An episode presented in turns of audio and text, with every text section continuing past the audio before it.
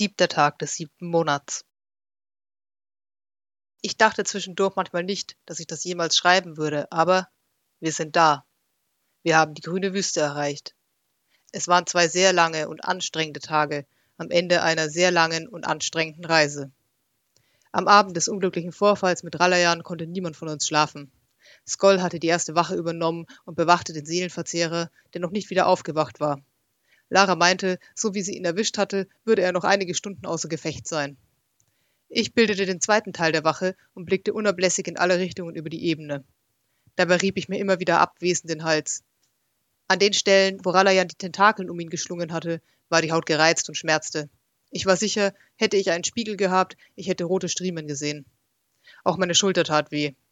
Der Seelenverzehrer musste nahe dran gewesen sein, sie mir auszukugeln. Nach etwa einer Stunde stand Lara auf und stellte sich neben mich.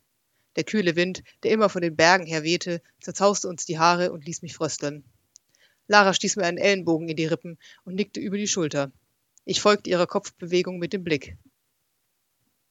Mariam saß immer noch auf ihrem Schlafsack, die Arme um die Knie geschlungen und blickte an die Stelle, wo ein Feuer gewesen wäre, wenn wir eines entzündet hätten.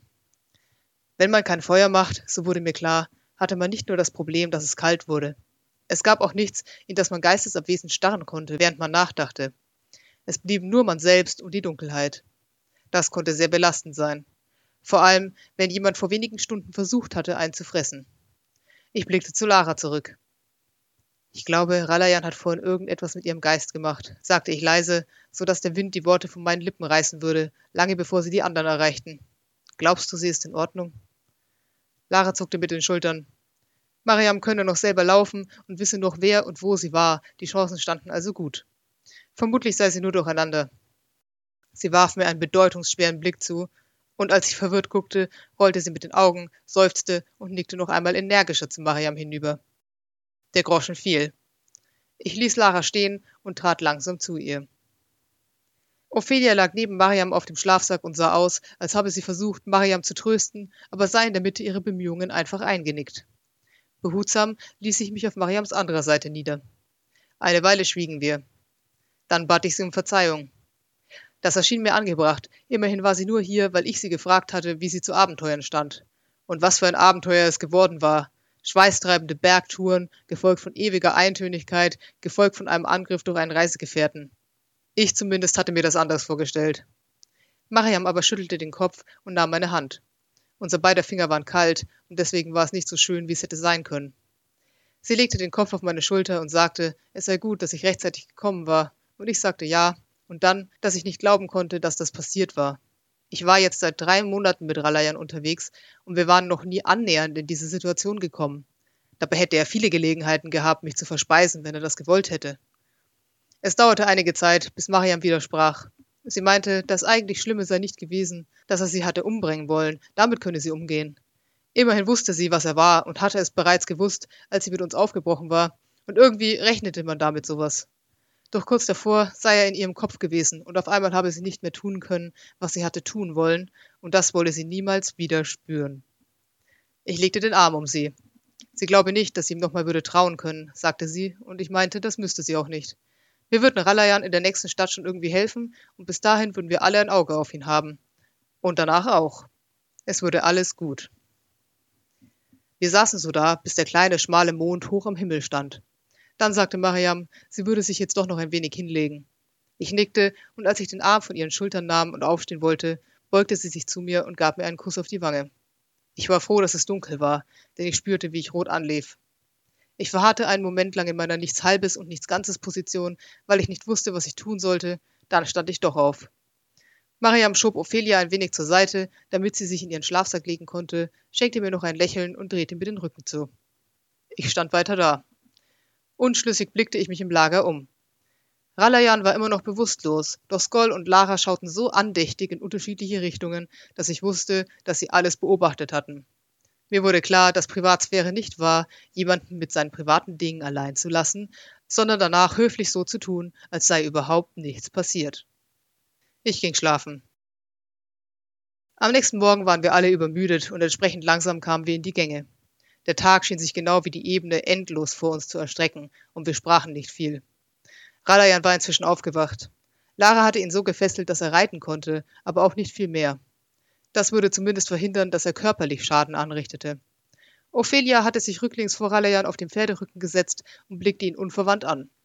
Wir hatten außerdem vereinbart, dass wir ihn beim kleinsten Anzeichen von merkwürdigem Verhalten bei einem von uns wieder bewusstlos schlagen würden. Es blieb nur zu hoffen, dass er es nicht mit allen von uns auf einmal aufnehmen konnte.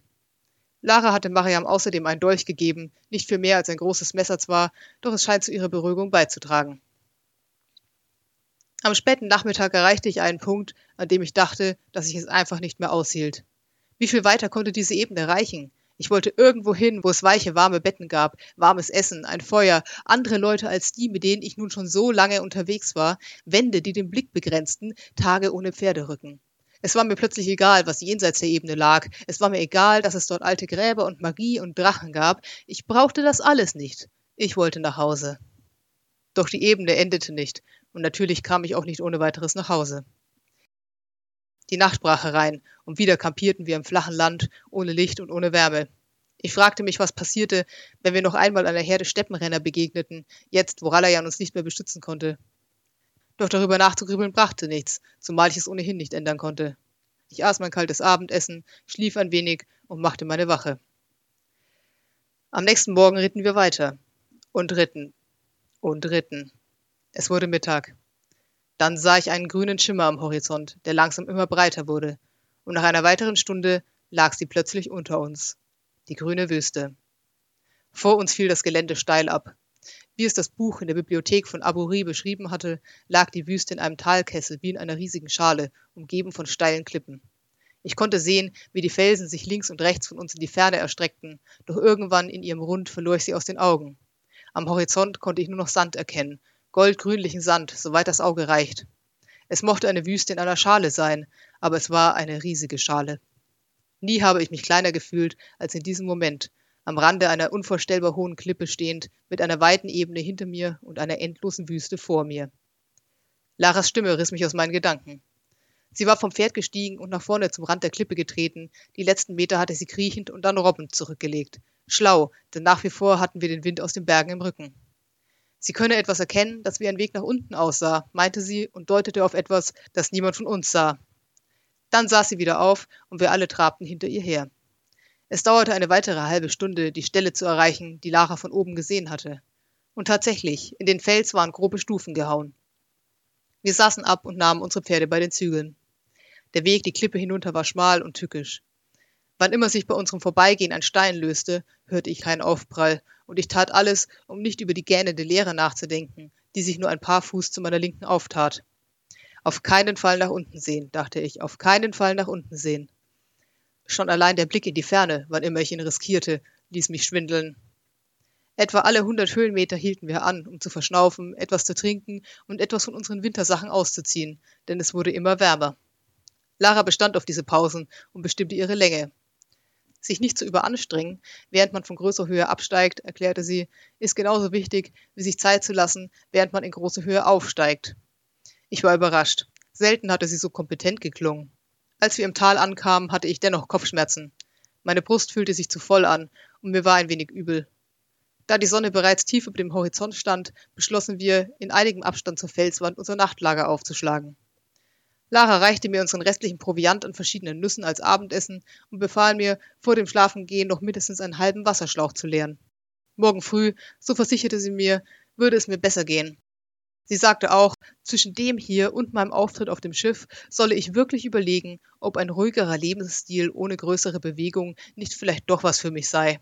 Ich warf ein paar Nüsse nach ihr, doch den Rest der Anweisungen habe ich befolgt und werde nun schlafen gehen. Morgen ziehen wir weiter. Irgendwo in der Nähe muss es eine Stadt geben. Dort wollen wir jemanden finden, der uns in die Wüste führen kann und, was noch wichtiger ist, Ralayan helfen. Ich hätte mehr Mitleid mit ihm, wenn ich nicht noch immer verabscheuen würde, was er fast getan hätte, aber auch so muss ich sagen, er sieht ziemlich elend aus.